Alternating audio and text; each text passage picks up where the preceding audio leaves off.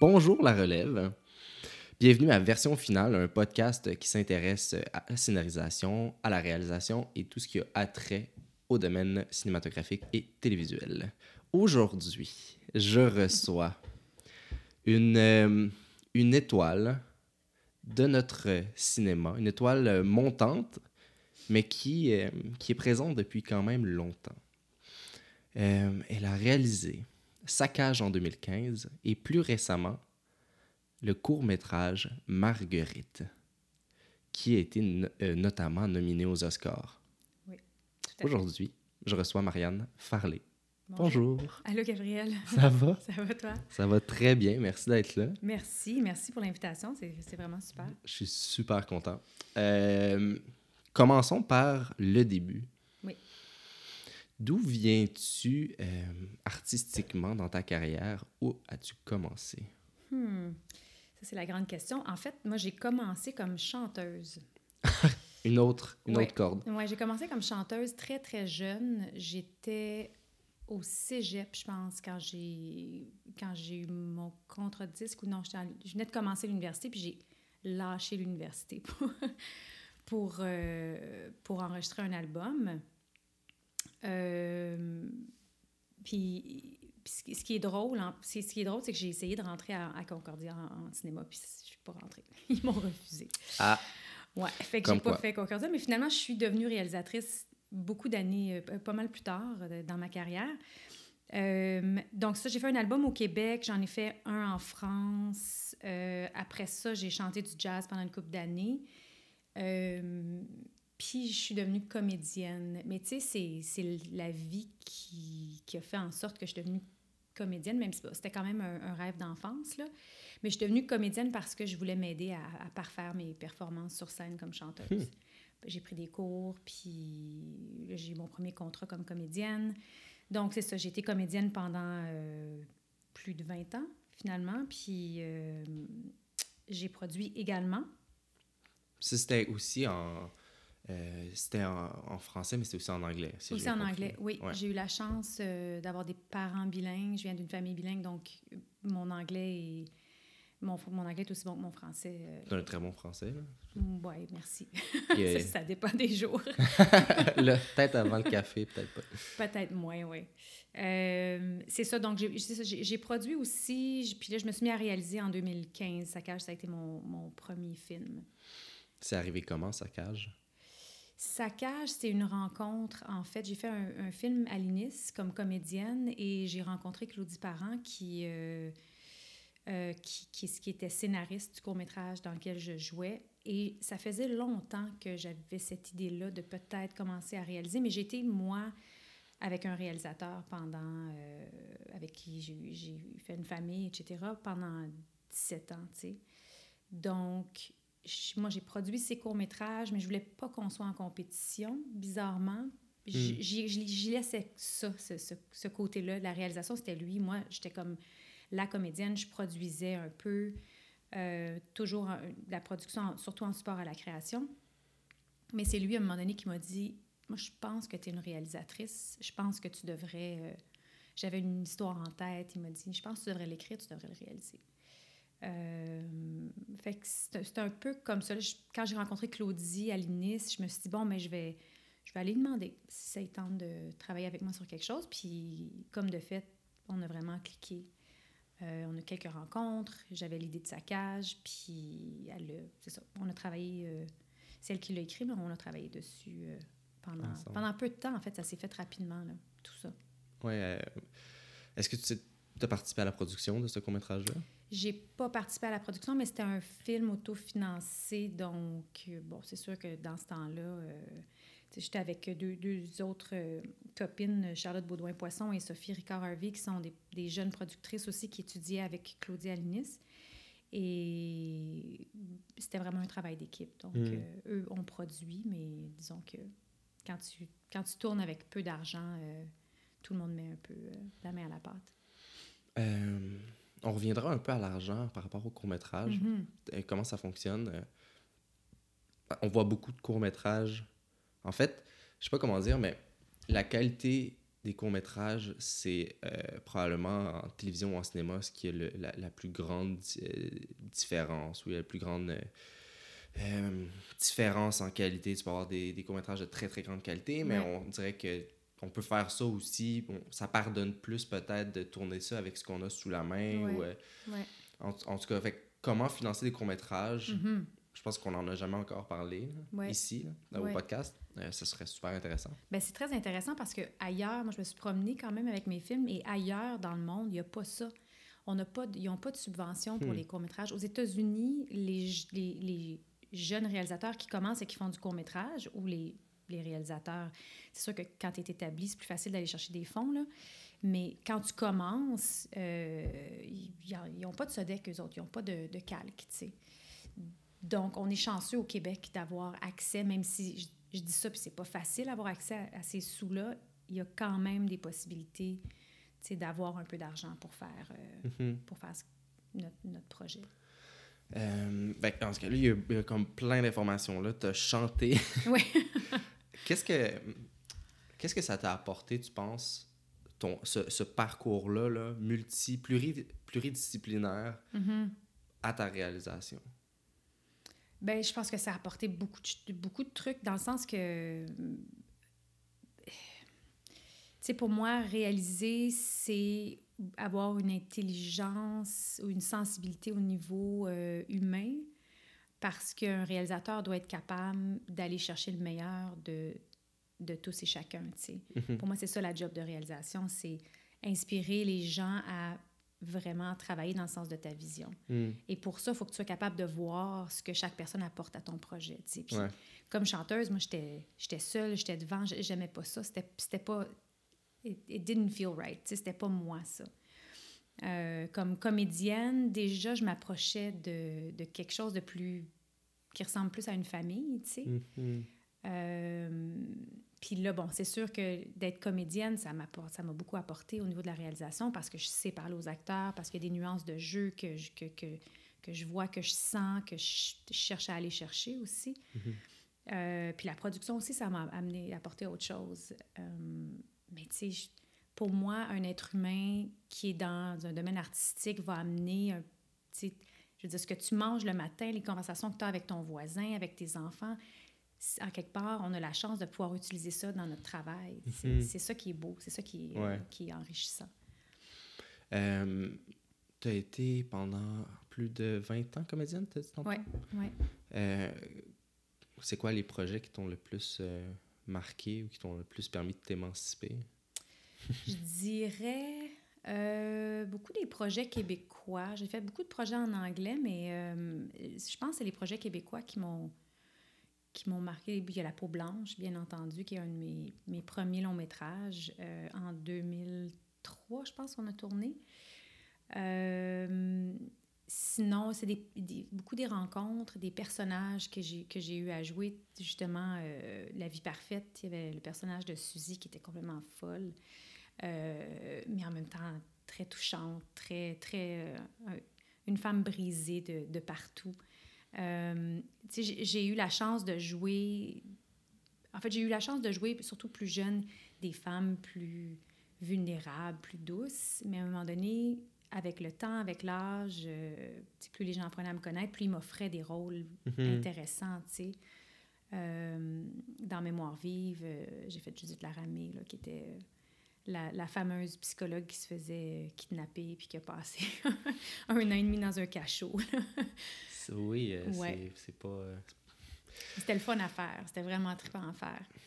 Euh, oui, c'est ça. J'ai, ça, c'était, c'était le fun. Puis en anglais, bon, j'ai fait des... J'ai fait des séries, j'ai fait des, des films de Noël. Il y a un film de Noël, Christmas Choir, qui passe à chaque année. nice. Je reçois des messages à chaque année, mais ça doit faire euh, 15 ans. 10 ans, peut-être 10 ans. 10 ans que je l'ai tourné, 10 ans. Et là, là. Ouais, ouais. Euh, en anglais, tu as tourné au Canada? Ou plus aux... Oui, j'ai tourné au Canada surtout. Ok. Ouais. Tu tourné aux États-Unis aussi? J'ai tourné des projets américains, mais au Canada. Ok. Oui, je suis jamais, euh, à part des pubs en Afrique du Sud, des trucs comme ça, je suis jamais sortie en tant que telle du, me semble, non, jamais sortie du Canada pour tourner vraiment. Tu as fait des pubs en Afrique du Sud? Oui, Ben, dans le temps, c'était la mode. Ils faisaient des pubs d'été, mais ils tournaient l'hiver. Puis ça coûtait moins cher d'amener tout le monde en Afrique du Sud. Qu'en Euh, Floride, genre? Qu'en Floride. Eh Ouais. ben, À cause des crédits d'impôt, peut-être, je sais pas. Hmm. Je sais pas. c'est pour ça qu'ils ont tourné Occupation Double en Afrique. ça, ça se peut. C'est vrai qu'ils ont fait ça? ouais, la dernière Ah ouais? saison de. Ouais, c'était en Ah, Afrique du Sud. J'écoute pas ça. Non. Pas- je, je suis comme la seule au Québec qui n'a jamais écouté ça. J'ai un fils qui l'écoute, puis j'entends des fois, puis je suis comme, oh mon Dieu, c'est quelque chose. Il y a quel âge, pour la curiosité? 15 ans, Il y a quin- 15 ans quand même, ouais. quand même. Quand Ouais. même, Occupation Double à 15 ans, ouais. Je pense que c'est cool aujourd'hui d'écouter l'occupation double. Oui, mais ça, les, les codes d'écoute, euh, puis on n'en parlera pas de temps parce que Ouais. c'est pas nécessairement le truc le plus passionnant, ni, ben, en tout cas, dans- en taillant euh, devant un micro, mais ça le, les codes d'écoute de la dernière saison, quand il était en Grèce, à cette saison-ci, Ouais, je pense que ça l'a monté d'un million.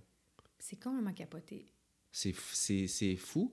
Puis c'est pas nécessairement, mais est-ce que ça l'a bien selon moi? Ouais, Euh, comme Like Moi, par exemple, j'en parlais l'autre fois avec, euh, avec Marc Brunet au podcast, ouais, euh, ça ramène une autre crowd, tu sais. ouais. Puis une autre crowd qui vont peut-être se rabonner à la, euh, au câble, qui vont peut-être consommer d'autres types de contenus, tu sais. Oui, mais moi, je te dirais que ce que, ce que je constate autour de moi, la plus jeune génération, ils ne s'abonnent pas au câble, ils l'écoutent en ligne, tu sais.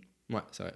Ils trouvent, mais, mais peut-être, peut-être qu'il y en a qui Mhm. vont, qui vont Ben, c'était sur. Nouveau, donc Ouais. c'est vrai. Il écoutait pas nécessairement... hein. Ouais, Non, c'est ça. non, t'as raison. Parce que je pense qu'une couple de fois, il a voulu inviter des amis, puis ils l'ont regardé live, mais sinon, c'est Mm. tout le temps, il est sur son, son iPhone, puis il regarde ça, là, tu sais. Ouais. Enfin, bref. Bon, Bref, assez, assez, assez- d'occupation Assez double. d'occupation double, ce sera les, les 30 seuls et uniques. À moins que je... ben, en fait, je serais super intéressé de recevoir le, Oui, euh, la, la réalisatrice ou... euh, tout à fait. parce que c'est un autre genre de storytelling. Oui, Vraiment. ouais, ça doit être vraiment fascinant, en fait. Ouais. Beaucoup de live. Euh, mais sinon, bref, revenons à nos moutons. Donc, comme actrice, tu as eu, entre autres, tourné en Afrique du Sud.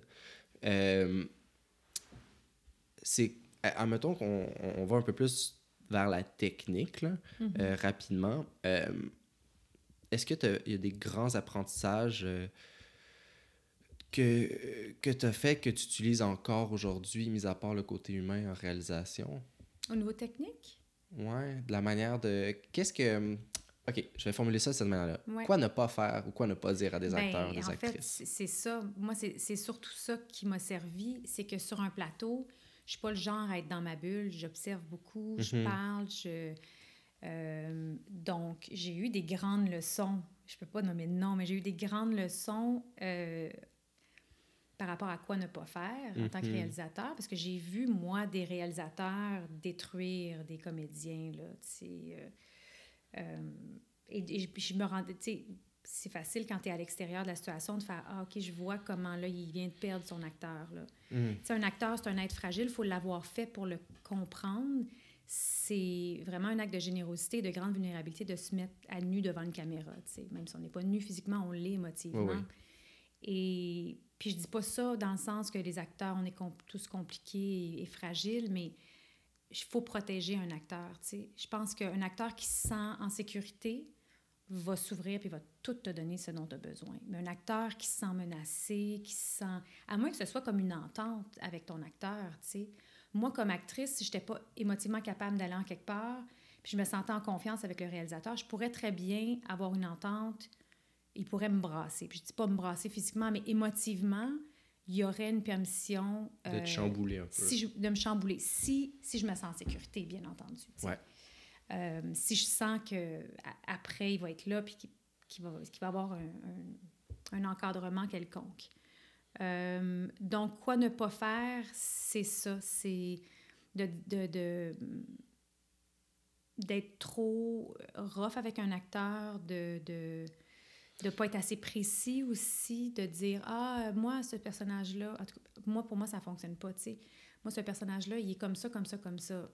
Peut-être prescriptif. Ben Trop prescriptif, peut-être? non, de dire le personnage il est comme ça, mais toi quand tu joues, t'es pas dans l'analyse de ton personnage, tu es dans Hmm. le moment présent. Fait que tu as besoin en tout cas moi j'ai besoin qu'on me dise OK, ce que tu as fait, c'était ça, ça c'est super, on va garder ça. On rajoute un peu de ça. Tu sais, part de, de ma proposition pour euh, bâtir quelque chose. Parle-moi Mhm. pas de grandes idées, puis de grandes... Ça, c'est pour moi, c'est des discussions qu'on doit avoir avant le tournage, pas pendant qu'on tourne une scène. Hmm, ah, c'est très intéressant, ouais.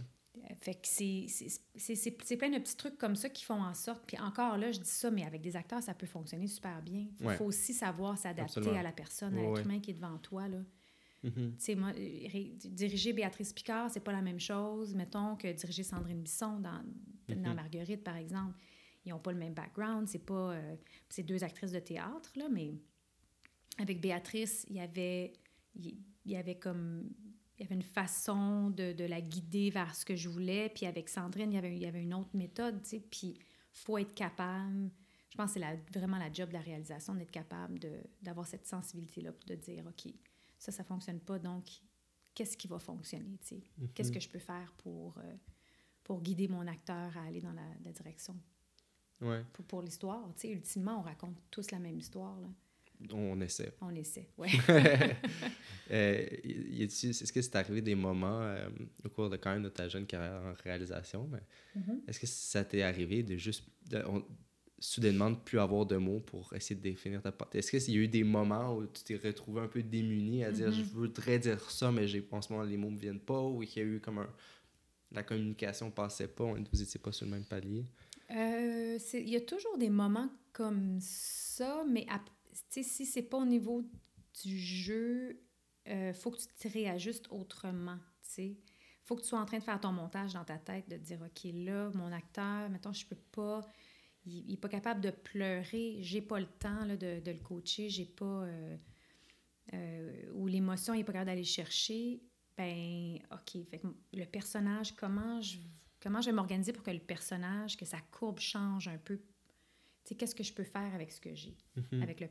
Moi, ce que je trouve le plus difficile, c'est vraiment le temps qui manque sur un plateau, tout le temps. C'est- Ouais. C'est c'est la, la chose qui m'enrage le plus. Comme comédienne aussi, tu sais. Oui, Puis on ça- a de moins en moins de temps, en Ouais. plus, là, euh, malheureusement. Mais comme réalisatrice, je suis très capable de me revirer de bord. C'est juste que... Puis je le fais tout le temps, tu sais. Mais quand je regarde ce que j'ai fait, les moments... euh, les moments qui sont les, pour moi, là, les moments que je, que je préfère dans, dans, mettons, Saccage ou Marguerite, c'est les moments qui avaient été réfléchis. C'est là, tu sais, où un plan veut dire quelque chose. Mhm. Euh, Il y a des scènes où je fais, Ah, ça, moi, je le sais qu'il a fallu qu'on se revire de bord parce que le découpage, on ne pouvait pas le faire, tu sais. Euh, ça, c'est la chose que je trouve la plus frustrante. Mhm. Euh, ça m- c'est comme le. Je sais pas, un des plans qui m'a marqué dans Marguerite, c'était par exemple euh, juste le, le petit plan de l'horloge. Ouais. Mais Ben, c'est- ça, c'est... La, la tapisserie était déjà... Tu sais, moi, je voulais vraiment une tapisserie comme ça. On l'a commandée de la Belgique. Euh, L'horloge est arrivée après. Il y avait les petites cuillères. Ça, c'était- c'était c'était dans, dans le scénario. L'horloge, était-tu là? En tout cas, ça, c'était pas dans ma, ça, c'était pas dans ma shotlist. Ça, c'est vraiment sur place. J'ai fait, OK, je veux des inserts de l'horloge, le passage du temps. Mhm. Parce que dans Marguerite, j'avais j'avais des establishings à l'extérieur de la maison pour montrer le changement de saison, tu sais. Mhm. Puis Hmm. finalement, en mon... mais je voulais avoir d'autres plans en backup parce que je n'étais pas certaine que j'allais aimer ça sortir de la maison. Hmm. Euh, puis finalement, j'aimais vraiment pas ça. Je trouvais que ça... Sortir de la maison. Sortir de la maison. Ouais, c'est ça, il y en a pas de plan. Il n'y en a pas. Non. Non. Sur papier, c'était intéressant, puis c'est correct parce que le, bon, la SODEC comprend ce que tu essayes de faire. là. Mhm. Mais euh, en montage, j'étais comme, ah, ça, ça nous sort de cette, cette bulle d'intimité-là, puis là, on, on replonge dedans. Puis c'était un peu comme. C'est ça. un- moi, je trouvais ça maladroit, tu sais, d'être Mhm. obligé de sortir, de dire, ah, on est rendu en, en automne. Ah, on est rendu l'été, tu sais. Ce qui est étrange, c'est que peut-être ton intention. Je sais pas. Ok. C'était quoi ton intention en, en tournant cette horloge-là? Juste pour, euh, par souci de précision, c'était de montrer qu'il y a du temps qui passait. Mhm. Juste, c'est assez pratique, là, de dire.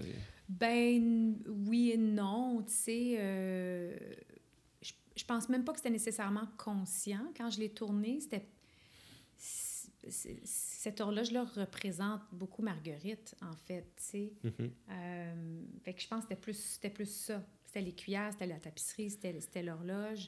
Mais bon, une horloge, ça représente quand même le temps qui passe. Donc, euh, Parce que moi, pour moi, l'horloge, ça a vraiment fait.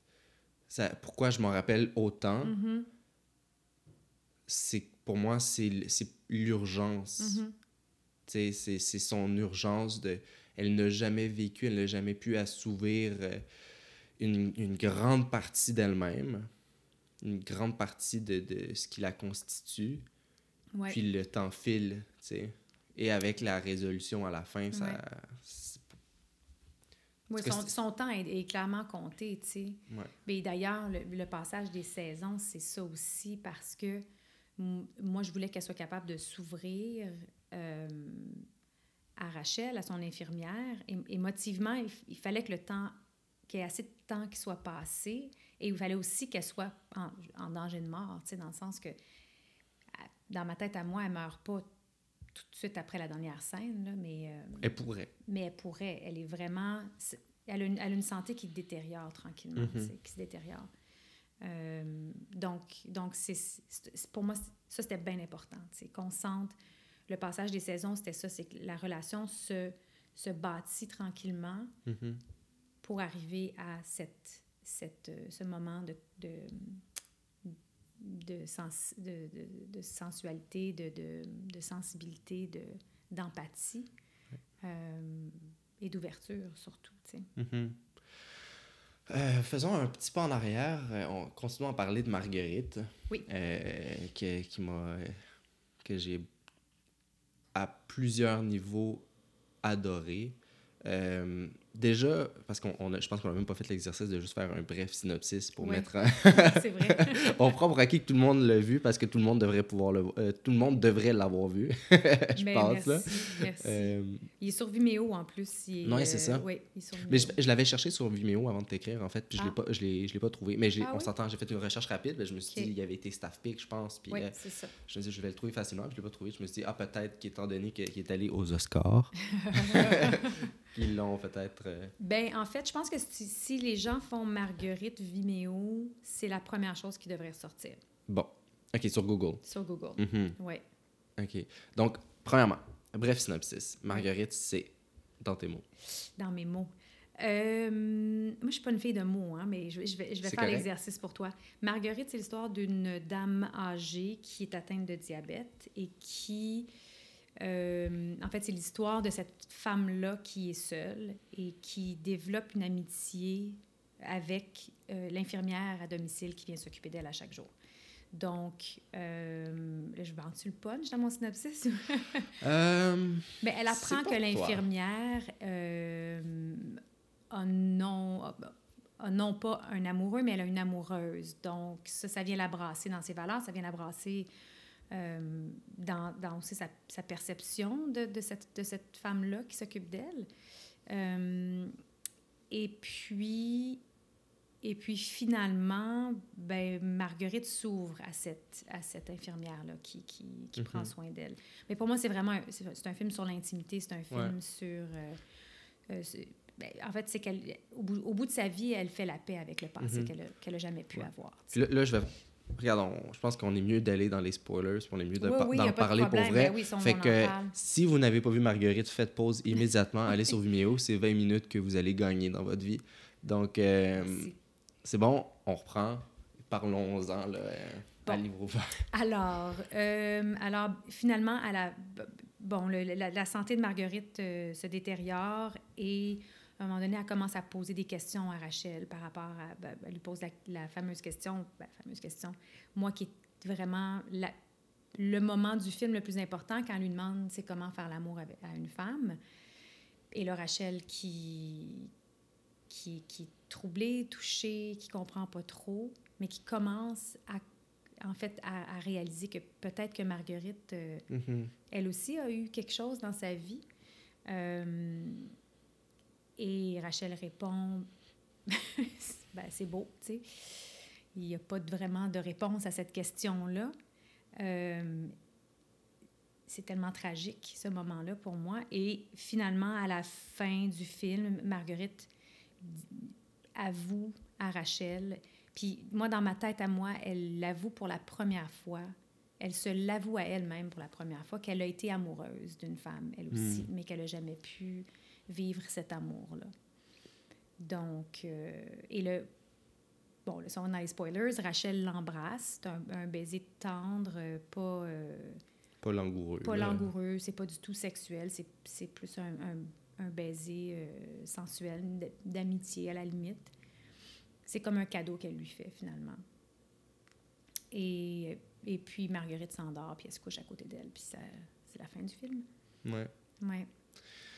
Euh, ce, ce projet-là, ça faisait. C'est une histoire qui. Tu sais, souvent, peut-être les premières œuvres, on va souvent avoir tendance à être autobiographique. Mhm. C'est une, une tendance, je pense. Ouais. Euh, Est-ce que. Comment en es-tu venu à ce scénario-là? Est-ce que. Il y a une part de toi dans cette, dans cette histoire-là? ou- Pas vraiment, non. Je dirais, euh, je dirais que c'est pas inspiré de ma grand-mère. Ma grand-mère était pas gay, elle a eu des enfants, bien entendu. Euh, elle s'est mariée, mais ma grand-mère vient de cette génération-là où l'Église prenait toute la place. Ouais. Et je me suis toujours dit, si ma grand-mère avait été lesbienne, si elle avait, elle avait été homosexuelle, elle n'aurait pas pu le vivre au grand jour. Mhm. Elle- il aurait fallu qu'elle le, qu'elle le cache. Et à l'époque, que bon, je pense que pour- au niveau des au niveau de l'homosexualité masculine, il y avait quand même des réseaux, sais, underground. Euh, mais je pense que pour les femmes, c'était très différent. Tu sais, tu devenais une vieille fille ou tu habitais avec une amie, tu sais, mais euh, Mm. les femmes devaient se marier, les femmes devaient avoir des enfants. Ça faisait partie de, leur, leur obliga- leurs obligations. Puis en plus, c'est que les femmes ne travaillaient pas non plus en général. Tu sais, il n'y avait pas de, de, de liberté financière vraiment. Donc. C'est euh, plus difficile de, de se créer des réseaux. là. exactement. Puis on en parle peu de ça. Mhm. On en parle peu de ces femmes-là qui, qui ont été en quelque sorte euh, oubliées, tu sais. Mhm. Ben, j'ai eu une histoire comme ça dans mon entourage. Ah oui, Ouais, ouais. Je pas par respect, je vais, oui, je oui, oui, garder ça à- à très anonyme, là, mais donc euh, une, une, une femme, quand son mari est décédé, euh, s'est trouvé une amie, en parenthèse, Ouais. euh, qui, ont, puis ont vécu ensemble jusqu'à la, à la fin de, de, de ses jours, pendant des trentaines, plus d'une trentaine, quarantaine d'années. Wow. Donc, euh, Wow. ouais. mais, Mais je trouve ça tellement, moi je trouve ça tellement beau, je trouve ça tellement touchant, tu sais, de pouvoir. C'est fou, hein? Ouais, c'est même pas une génération de différence. là. ouais. Ben, ouais, non, même pas une génération, là. C'est, ça fait, c'est, c'est extrêmement récent, là. Ouais. Puis c'est pas un sujet qui a été euh, grandement exploré. Non. Donc, c'était une histoire que, donc, vraiment, qui est sortie de ton, ton imagination, Ouais. mais principalement de ta sensibilité. Je pense que oui. Je pense que oui. Puis j'ai jamais compris, moi, parce que, que contrairement à Marguerite, tu sais, moi, mes parents étaient très ouverts par rapport à ça. Si j'avais été gay, euh, il n'y aurait jamais eu de problème, tu sais. Mhm. Donc, j'ai eu la chance, puis c'était un peu ça que je voulais mettre en lumière aussi. Moi, j'ai eu la chance d'avoir cette, cette liberté-là de, de, de pouvoir me poser la question est-ce que je suis attirée par des hommes Est-ce que je suis attirée par des femmes tu sais? Mhm. Euh, puis il y a des gens pour qui ça, c'est très clair, tu sais, dès la, la jeune enfant. Mes amis qui sont gays en général, à 6 ans, ils le savaient, là, tu sais. Mhm. Mais de, de vivre une partie de ta vie en essayant de cacher ça, c'est ça me brise le cœur, tu sais. Mhm. Euh, mais pour Marguerite, qui a passé toute sa vie en refoulant cette partie-là d'elle-même, ça, c'est tragique, là. Euh, donc, pour moi, de mettre ces deux femmes-là de deux générations différentes qui ont vraiment vécu deux vies complètement différentes, deux réalités euh, opposées, je sais pas, je trouvais ça touchant. Je Mhm. trouvais ça touchant, c'est que cette, cette rencontre-là, tu sais. Je pense que dans tout ce que je fais, c'est vraiment la rencontre entre deux êtres humains, ou deux ou plus, là. C'est ça qui me, qui me touche le plus. Mhm. Il, y avait une bonne, il y avait une belle tension aussi. euh, une première scène où Rachel euh, applique de la, de la lotion. Mhm. Après ça, on voit le regard de, de, de Marguerite qui change sur Béatrice au fil et à mesure qu'on a- on, on commence à se douter que peut-être il y a une homosexualité. Mhm. Et puis une autre scène où elle applique à nouveau de la lotion. Puis là, il y a une tension qui se crée entre, entre- à- à- en Rachel. de- Ouais. Puis on se demande en tant que spectateur comment elle va réagir? Est-ce qu'elle va Mhm. être incommodée? Est-ce qu'elle va être... euh, Parce que je me mettais... à- je me mettais à cette place-là. Je me disais, si je suis avec une personne de cet âge-là, justement, Ouais. puis tout d'un coup, il y a comme un- une sensualité où... Comment, comment je réagirais, comment je me sentirais, tu sais. Mhm. Puis c'est ce qui est fait. Je pense que c'est ce qui est la beauté du perso- personnage de Rachel, c'est de voir la tendresse qu'elle a réellement pour Marguerite. Mhm. C'est des relations d'aide. Puis c'est drôle parce qu'en commentaire sous la vidéo Ouais. de Marguerite, il y a une dame qui dit C'est ce que je fais de ma vie. Puis c'est- beau de voir cette tendresse-là qu'on ressent véritablement Mhm. au quotidien pour les gens qu'on aide. Ben moi, ai, j'ai fait pas mal de recherches quand même par rapport à ça, puis ça fait partie de l'équation, je pense, quand ta job dans la vie, c'est, Mhm. c'est de t'occuper des personnes âgées, tu sais. Euh, on l'oublie souvent, et malheureusement, j'ai l'impression que dans notre système aussi, euh, tout va tellement vite, tu sais. euh, les- ces gens-là deviennent des numéros en quelque part, tu sais. Ouais. Donc, Rachel, il y avait une évolution pour moi importante aussi dans, dans- au niveau du personnage de Rachel, où au départ, pour elle, Marguerite, ce n'est qu'une patiente. Euh, elle ne reste pas prendre le thé, elle a d'autres Ouais, patients. Il y, a comme, puis il y a comme une ouverture. Tu sais, pour moi, c'était pas juste Marguerite qui s'ouvrait à Rachel, mais c'était aussi Rachel qui, qui, qui était touchée par ce que Marguerite vivait. Donc, c'était Mhm. important pour moi le moment où elle réalise que ah, elle aime, ça, ça lui procure un, un bien-être quelconque, tu sais, de se Mhm. faire mettre de la crème, euh, un plaisir, tu sais, encore une fois, qui n'est pas nécessairement sexuel, mais qui, mais qui est plus du domaine de la sensualité. Mhm. J'ai l'impression que, les, que ça arrive plus souvent qu'on pense. Mhm. Non, c'était. Je, veux qu'on. J'aimerais qu'on parle bientôt un peu du scénario euh, sur euh, comment tu l'as approché, parce que c'est très dense. Il y a beaucoup, beaucoup de. euh, de je sais pas, il y a beaucoup de fluctuations dans l'émotion des personnages. Euh, un moment donné, euh, Marguerite est un peu jalouse, justement, parce qu'elle s'en va de voir d'autres. euh, on, on sent une pointe de jalousie. Mhm. ben, allons-y, en fait. Comment as-tu, es-tu arrivé avec ces deux personnages-là? Puis comment as-tu développé leur courbe? Ouais. Ça a été, ça a été un, un processus parce qu'au départ, ma fin était très différente au départ. Euh, c'était c'était beaucoup plus hard. Puis je- moi, je l'aimais et je, je continue à dire que la fin aurait fonctionné. Euh, je l'ai déposé à la Sotec. Je ne l'ai pas eu, entre autres, à cause de la fin. Je partais, en fait, mes personnages... euh, la, la courbe de personnages était beaucoup plus large, je dirais. Marguerite était... Premièrement, ils ne se connaissaient pas au départ. Il y avait une- la, la première fois où ils se rencontraient. euh. Rachel remplaçait quelqu'un d'autre, ça déstabilisait Marguerite. Hmm. Euh, et là, finalement, le- en tout cas, c'était plus un long métrage finalement que je voulais faire. Ouais. Et Marguerite était beaucoup plus fermée, beaucoup plus, euh, plus aigrie. Euh, elle avait un côté voyeur aussi, elle regardait tout le temps par la fenêtre. Elle vivait par procuration. Euh, et finalement, tout ça aboutissait sur la, sur la même... C'était la même prémisse. Sauf que la fin, au lieu d'avoir Rachel qui, qui l'embrasse et qui se couche à côté d'elle, Rachel venait avec sa copine chez Marguerite et elle faisait l'amour à, à sa blonde devant Marguerite. Puis on finissait sur Marguerite qui, Vivait encore une fois par qui procuration. vivait encore une fois par procuration, mais moi je trouvais ça beau. Je trouvais, je trouvais, je trouvais que c'était comme un, un cadeau. un- Mais bon, je sais que je l'aurais tourné d'une façon. Je pense que ça aurait été touchant, tu sais. Mais, euh, mais je Ouais. pense qu'il y, y a du monde qui comprenait pas cette fin-là. Hmm. Non, c'est intéressant. Ben, tu sais qu'elle le voit pour de vrai, là. Ben qu'elle, que- en fait, c'était presque une projection de elle et, et Cécile, là. elle et, et- Hmm. et la femme qu'elle aime, qu'elle a aimée toute sa vie puis qu'elle- avec qui elle n'a jamais, pu être. Donc, je le voyais comme ça, tu sais. C'est comme si elle pouvait se projeter dans, cette, dans cet amour-là. Est-ce qu'il y a une question... euh, je, je- je suis peut-être complètement dans le champ, mais Mhm. c'est une, une question plus... Est-ce que c'est... Est-ce que ça, ça, ça se devait d'être sexuel ou sensuel? Penses-toi il y avait une Ouais. sensualité quand même? Moi, il y avait une sensualité, mais on voyait pas grand-chose. On restait sur elle, tu sais. Mhm. Puis c'était pas, euh, c'était pas une baise torride, Ouais, ouais, C'était pas- ça le, but. Non, c'était faire l'amour. euh. C'était vraiment juste de la tendresse, puis Hmm. on, on, les, on les voyait, ils sortaient du cadre, puis on restait sur elle. Euh, mais je sais que y a, je, je- je- ça, ça pouvait paraître un peu cruel aussi, en quelque part. Ça, je le, je le comprends. Moi, je trouvais pas ça cruel. Moi, je trouvais ça, euh, je trouvais ça beau. Tu sais, je, je voulais pas non plus mettre en scène une femme de 85 ans qui, qui se mettaient à faire l'amour avec des. Tu sais, c'était pas. euh, Ouais. C'était de la faire participer. Pour, pour moi, c'était c'était pas ça, là, tu sais. Non.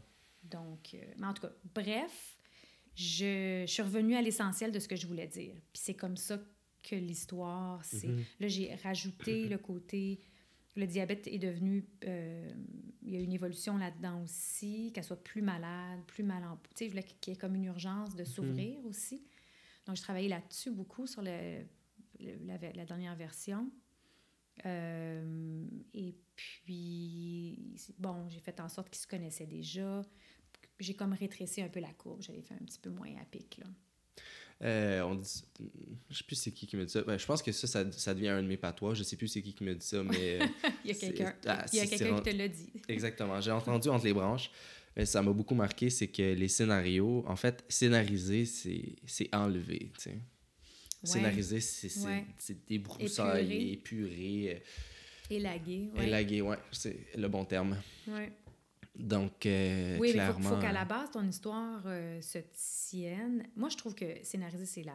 J'ai beaucoup d'admiration pour les scénaristes. C'est, pour moi, la chose la plus difficile à faire. Parce que Marguerite, si j'ai bien compris, c'était ton premier scénario. Oui. Ben, c'est le premier scénario que j'ai écrit un, un long métrage là, quand j'avais euh, 20 ans, là, pour le plaisir. Tu sais, j'ai- écrit un, un peu quand même, euh, participé à l'écriture, mais c'est la première fois que T'en as lu beaucoup. j'en ai lu énormément. des bons, des pas bons. Ouais. Euh, c'est la première fois que j'écris quelque chose qui, qui finalement se, se produit. Là. Mhm. Ouais. C'est vrai que un, un bon conseil, c'est de lire des scénarios. Ouais. Ça, ça, ça libère un peu aussi euh, Ouais. de voir, tu sais, qu'est-ce qui fait que ce scénario-là, il a été mis à l'image, puis lui, il n'a pas été mis à l'image. Des fois, c'est des concours de circonstances aussi qui n'ont pas tout à fait rapport avec le scénario, là, Tout à fait. clairement. Ben, mais, beaucoup. Il y a beaucoup de politique dans ces Mhm. milieux-là aussi, là, malheureusement, mais Ouais. ouais. euh, Mais moi, je me considère pas scénariste. Jamais, tu sais, c'est pas... euh, sur mon site web, c'est pas marqué que je suis scénariste. Je Mhm. scénarise pour moi-même des fois, tu sais. mhm. Mais je suis pas scénariste. Ouais. J'écrirai jamais pour quelqu'un d'autre. C'est trop difficile pour moi. Ah ouais? Vraiment. Vraiment. C'est Marguerite, euh, on a eu un refus de la SODEC, puis j'avais deux semaines pour le réécrire. Mhm. Et je me suis enfermée dans mon bureau et j'ai littéralement pleuré pendant deux semaines. Mhm. Et j'écrivais à des amis, j'envoyais des. Tu sais, puis euh, justement, j'ai mon amie Claudie qui m'a dit Marianne, reviens à l'essentiel de ce que tu veux dire. C'est quoi, tu sais, c'est- quoi ta quête, c'est quoi?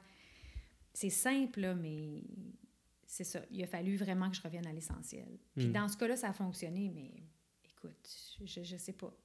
Ouais, des fois, des fois, on arrive avec une recette. Moi, ça me fait penser, je pense pas que ça, c'est pas, pas ta génération, mais je vois tout le temps à Dibou quand j'étais petit. Là. Ouais. Je sais pas si tes Non. enfants, ils ont. Oui, je pense que oui, oui, ça me, ça me dit quelque chose. il y avait un moment dans Adibou, OK, qui, on faisait des gâteaux. OK. Fait qu'il y avait... Fait que t'avais juste plein d'ingrédients. Là, je devais avoir genre 7-8 ans, là, tu sais. Puis, tu, puis je savais pas comment jouer, fait que tout ce que tu faisais, c'est que tu mettais tous les ingrédients ensemble. Oui, Puis un moment donné, ça faisait ping! ça t'avais faisait un gâteau. beau gâteau, là. Ah, puis là, ça avait pogné, tu sais. Mais le trois quarts du temps, ça faisait... Puis là, c'était pas un beau gâteau. Ah, OK. Enfin bref. Donc, Ah oui. tout ça pour dire que... C'est de la chimie. le- Tu sais, la Genre. cuisson, c'est de la chimie. Fait que des fois, on dirait qu'en scénarisation, tu mets, tu mets plein de bons éléments, Ouais. puis des fois, ça prend. Des fois, ça prend pas. Puis est-ce que c'est vraiment... C'est pas toujours une question de talent. Des fois, c'est juste aussi... C'est pas ça. C'est. Il y en a... Il y a plus de scénarios qui ont été dans des tiroirs que des scénarios qui ont été ça, c'est clair. Ça, c'est clair. Mais pour moi, le jeu, c'est la même chose. La réalisation, c'est la même chose. Pour moi, c'est un, c'est un mélange, c'est un équilibre parfait entre l'intellectuel et l'émotif. Mm. La, la création, c'est ça. faut que tu aies tes outils, il faut que tu aies juste assez de connaissances. En même temps, il ne faut pas que tu restes dans l'intellect, parce que si tu restes dans l'intellect, tu, tu perds tout ce qui est vivant, tu sais, dans ton Mhm. histoire. Fait que c'est, c'est vraiment, tu sais, tu arrives à un, un moment où, ah, là, tu as comme un équilibre parfait entre les deux. Parce qu'il y a beaucoup d'intuition aussi là-dedans, tu sais. Mhm. Tu peux pas juste être dans ta tête. C'est comme un réalisateur qui fait juste des belles shots. Ça fait un film de belles shots, mais ça fait pas, euh, ça fait pas une œuvre touchante. euh, Mhm. tu sais, je dis touchante, mais ça peut être une œuvre euh, qui te brasse. euh, Ouais. à- Donc, euh, euh, pour en revenir, donc c'était ton premier scénario. Ouais. Euh, c'est un scénario qui a peu, du moins à l'é- à l'écran, le, le court-métrage, il y a quand même peu de mots, là, une grande économie Ouais, de mots. ouais. Est-ce qu'il y avait autant peu de mots sur- dans le scénario? Oui, il n'y avait pas beaucoup de mots. Qu'est-ce que tu disais? Qu'est-ce que tu disais pas? Ben, en fait, ce que j'ai enlevé en montage, j'avais une voix off à un moment donné d'une conversation de Rachel qui parlait avec le médecin de Marguerite. Parce que je- moi, le côté, euh, le, le côté médical était quand même important pour moi.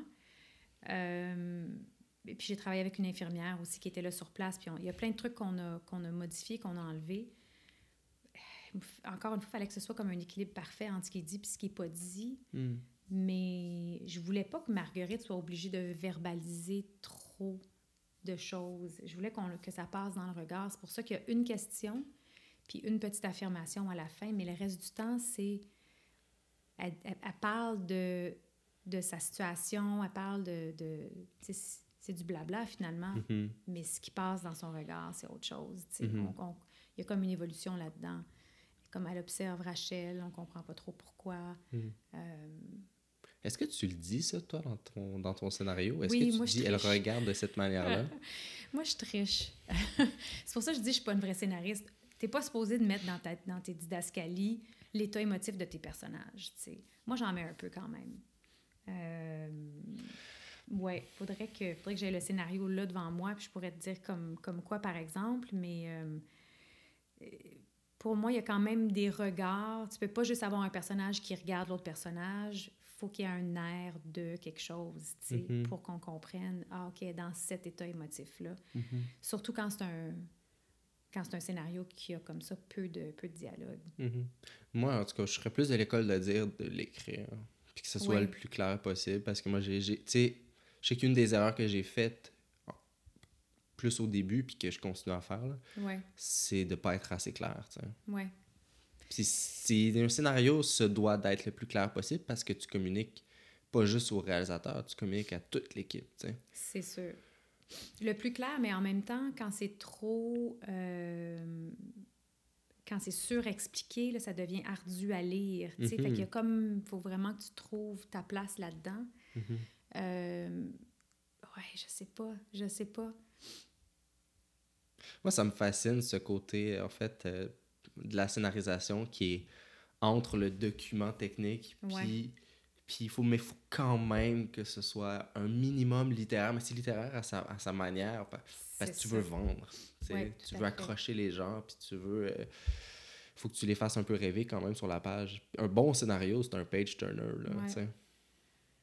Écoute, je sais, je sais pas. Je pense que, je pense que Marguerite sur papier, c'est un, un- c'est un- je pense que c'est un pas pire scénario, mais, euh, mais un- une ou un bon scénariste aurait écrit quelque chose de beaucoup, euh, comment dire, ça aurait été vraiment mieux écrit, ça c'est sûr. Mhm. ça, ça reste un métier là. Les, les, Ouais. les gens qui font ça dans la vie ne font que ça souvent. Mhm. Euh, puis moi, je suis, pas, je suis vraiment pas une fille de mots. Je suis une fille d'image, puis je suis une fille d'émotion. Ouais. Fait que, fait que c'est difficile pour moi. Puis j'ai deux langues dans mon cerveau aussi. Hmm.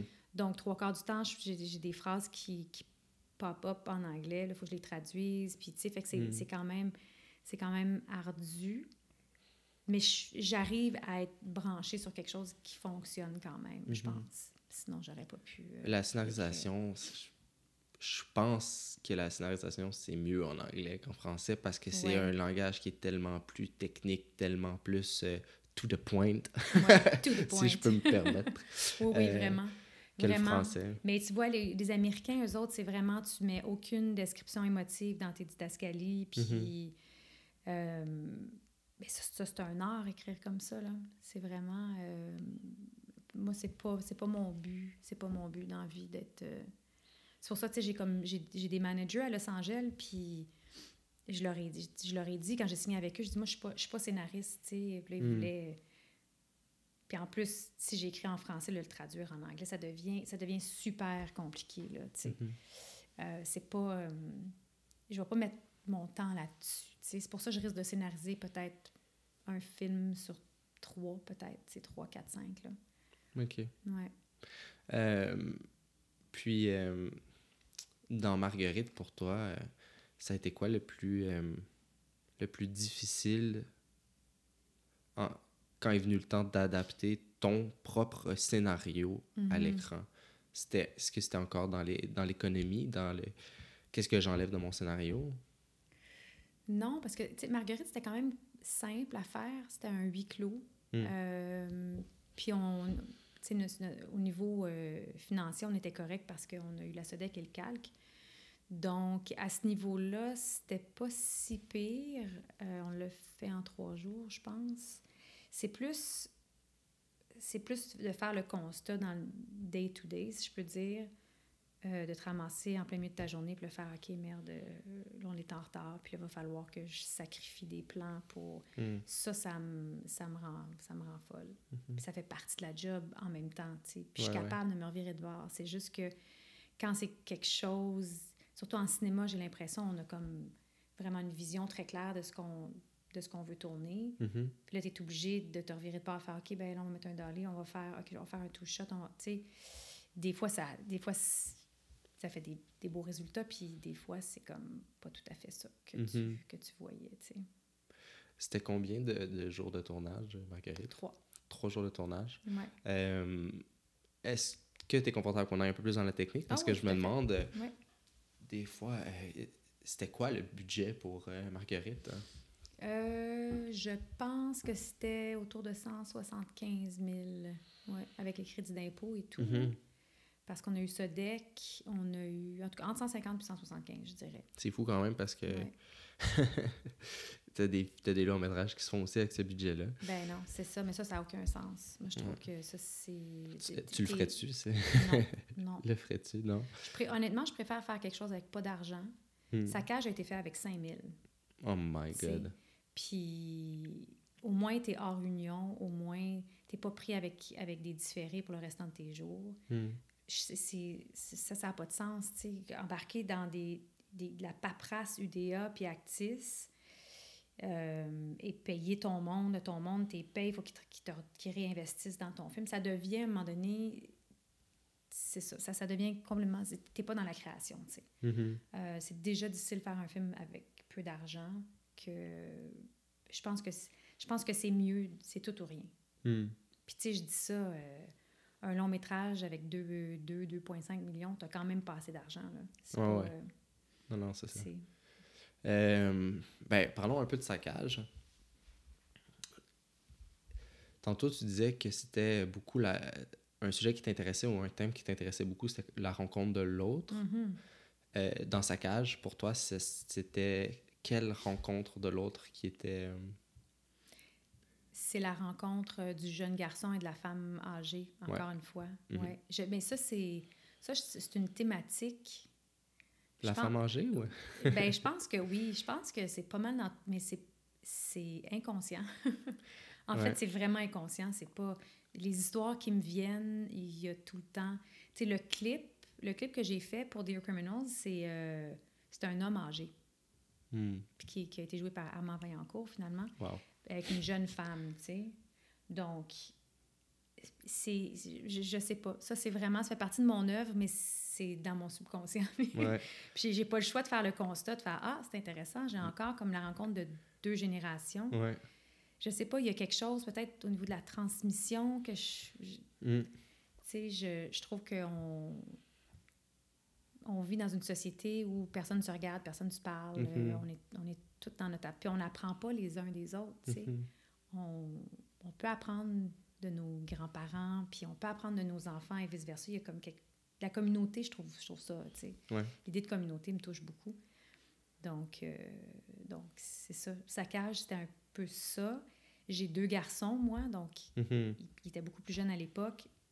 Deux garçons sensibles. Je me disais, ah, l'idée derrière Saccage, c'était ça. C'est comment un jeune garçon sensible qui rentre dans l'adolescence va faire pour garder cette sensibilité-là, Hmm. tout en devenant un adolescent et tout en... euh, euh, tout en ayant la pression sociale qui vient avec le fait d'être un adolescent. là. Mhm. Ben, je voulais vraiment qu'on en parle parce que je me suis retrouvé dans une situation similaire à la tienne. Ouais. Où Oh mes- mon dans mes deux courts-métrages à l'INIS, le premier, c'est euh, c'est une vieille, une vieille dame. OK? Euh, là, pour faire une histoire courte, c'est une vieille dame euh, qui se retrouve à Frencher un jeune. OK? Wow! Je veux pas qu'on me psychanalyse. Mais j'en ai moi aussi, fais-toi sans pas. Puis euh, le- dans le deuxième court-métrage, il y avait encore un personnage de vieille- d'une vieille dame. Euh, un autre court-métrage que j'ai fait euh, plus récemment, il y avait une vieille dame, c'est un gars qui avait les urnes, les cendres de sa, de sa grand-maman. OK. Euh, je te jure, c'est... je- Il y a puis- quelque chose. Ouais, c'est mon entourage qui me l'a dit. Il dit euh, les, les vieilles madame. Mais c'est toutes des vieilles dames, pas des vieux Ouais. monsieur. Des vieilles... Je pense que c'est probablement parce que je suis très proche de ma grand-mère. Que- Probablement. Il, y a- il doit y avoir quelque chose de cet ordre-là. Mm. Il y a quelque chose qui, je sais pas, qui résonne en toi, Mm. comme il y a quelque chose qui résonne en moi par rapport à ça. Mais, euh, mais c'est drôle que ce soit pas conscient. Ouais, c'est vraiment ça. Pour les deux, c'est pas conscient. Mm. Mais en même temps, je trouve ça, je trouve ça beau parce que il y a aussi, moi, en tant que comédienne, je trouve qu'on met pas assez de femmes, euh, de femmes plus âgées à l'écran. On est encore... Au Québec, ça, ça change, là. Ben, ça change partout, mais on s'entend qu'il y, Mm. il y a encore beaucoup de travail à faire. Mais c'est pas facile le casting de, de, de dames plus âgées. Qu'est-ce que. Là, Ah c'est un peu facile. la poule ou l'œuf selon toi. C'est parce qu'il n'y a pas beaucoup de demandes, on en, on en voit moins ou c'est parce qu'il y, a... il y en a peu qui s'essaient ou. euh, Ben, je pense que rendu, rendu euh? là, euh, tu t'as joué ou t'as pas joué. hmm. En général, les actrices solides, euh, il y en a peu, tu sais. Il y en a beaucoup qui ont, qui ont lâché aussi dans la quarantaine, cinquantaine, soixantaine. Tu sais, des Peut-être Béatrice à Picard, il n'y en a pas tant, là. Non, c'est ça. Parce que c'est un milieu qui est difficile, surtout pour les femmes en vieillissant. C'est Ouais, pas, euh, c'est pas évident. Euh, je dis, puis je dis ça, puis les hommes, c'est pas nécessairement facile non plus. Je pense qu'en vieillissant, il y en a juste de moins en moins. tu sais. Il y en a qui... Il y en a qui ont des pertes de mémoire, il y en a qui veulent plus jouer, il y en a qui sont rendus ailleurs Mhm. dans leur vie. Il y a aussi, comme tu dis, tu mentionnais tantôt, il y a aussi le fait qu'on n'a pas beaucoup d'argent et qu'on est toujours rushé dans le temps, puis que des fois, on en demande beaucoup à nos, Ouais. aux acteurs. Justement, ça devient un peu. euh, si tu as été habitué, même peut-être auparavant, là, d'être euh, mieux traité, là. là De ça faire s- 8 pages par jour au lieu d'en faire 45, mettons. Ouais, c'est ça. Ça, c'est depuis, euh, ça, depuis 5 ans que ça a changé. Mm. Ça, c'est fou. Moi, je, je Ouais. l'ai vécu. Puis justement, tu as raison avec des, avec des comédiens, comédiennes qui, qui ont du métier derrière la cravate, là, en quantité industrielle, qui sont habitués, pas d'avoir plein de temps, c'est pas une question de gaspiller son temps, c'est d'avoir au moins le temps de travailler. tu. Ouais, un moment c'est comme, OK, laisse faire. Oui, oui, oui, oui. C'est vraiment, tu, tu sors de là, tu sais, puis tu te dis, ah, OK, j'ai... C'est l'art de botcher le moins mal possible. Hmm. Tu sors de là, tu fais, ah, j'ai bien botché aujourd'hui. Mais c'est, t'es jamais vraiment dans la création de quoi que ce soit. T'es, t'es en mode panique tout le temps, tu sais. Ça te tente-tu de réaliser dans ces conditions-là? Si on t'offre un projet, là, là c'est dur à dire parce que en même temps, tu les veux, ces projets-là, d'une certaine manière, mais c'est quoi ton niveau de confort? Est-ce que tu le prendrais? Ben moi, je, cap- je, je serais capable de le faire. J'espère pas être obligée de le faire, très sincèrement, Mm. parce que parce que ça parce que ça n'a pas de bon sens. Ça n'a pas de bon sens. tu sais. Euh, Puis je veux dire, tu peux pas rien utiliser non plus pour ton démo reel, mettons. Tu sais. Il y a- il y a- tu peux pas être fier de ce que tu fais parce que Ouais, parce que tu es vraiment. Tu sais, quand tu dis que tu tournes la mécanique, là, on fait ça maintenant, il n'y a plus de blocking, il y a plus. C'est comme, OK, tu vas arriver là, tu vas partir de là, tu vas, OK, let's go, on tourne, il n'y a plus de. Écoute, moi, j'ai vécu des affaires comme comédienne euh, qui n'ont pas de bon sens, là. Hmm. Fait que. euh, non, moi, ça, ça m'attriste énormément. Mais c'est pour ça que j'aspire à faire plus du cinéma. Je Ouais. dis pas que dans le cinéma, tu pognes le derrière, là. Tu, tu Non, non. travailles quand même fort. Mais là. t'as un petit peu plus de marge de manœuvre quand Ben, même. il y a quand même, tu as, plus de contrôle à ce niveau-là comme, comme créateur. tu. Mhm. Ouais, parce que je parlais récemment avec Kim Saint-Pierre qui a fait Réservoir à- dans les programmes à micro-budget. Euh, Puis c'est ça, là, ça, ils ont tourné ça en 17 jours, je pense. Ouais, Ce qui est quand même euh, très rapide. euh, ouais. c'est capoté. C'est fou. C'est fou, mais tu sais, 17 jours pour faire deux heures, mettons, puis souvent c'est une heure et demie, là. Euh, on est loin du 45 pages par jour. là. Ah non, qui, c'est pas, c'est en la télé. télésérie, ce qu'on fait, c'est comme. Puis les acteurs sont bons parce que les acteurs vont toujours être bons Hmm. parce qu'ils sont devant la caméra, ils n'ont pas le choix. Mhm. Puis il y a une espèce d'adrénaline dans le jeu aussi qui est là parce que tu es comme, OK, que tu t'es rushé, tu es tout le temps dans cette énergie-là. Mais euh, je sais pas ce que ça va donner. euh, Je sais pas si- comment les acteurs vont être capables de toffer ça pendant Mhm. 5, 10, 15, 20 ans. Là. Je suis pas sûre, moi. Je, je sais pas ce que ça va donner, sincèrement. Ça, c'est quelque chose qui m'effraie beaucoup en ce moment au Québec. As-tu l'intention de continuer à jouer? Oui, oui. Si j'ai des, des, trucs intéressants qui se, qui se pointent, oui, tout à fait. Hmm. Dans ces conditions-là, peut-être. Euh... Ouais, écoute, je pense que c'est, encore une fois, pour moi, c'est plus à propos de la rencontre. Fait que ça hmm. dépend qui fait partie du, du projet. Mm-hmm. C'est, plus à propos de ça, j'ai l'impression. Mm-hmm. Euh, donc, tu dis que tu as plutôt l'intention de faire du long métrage.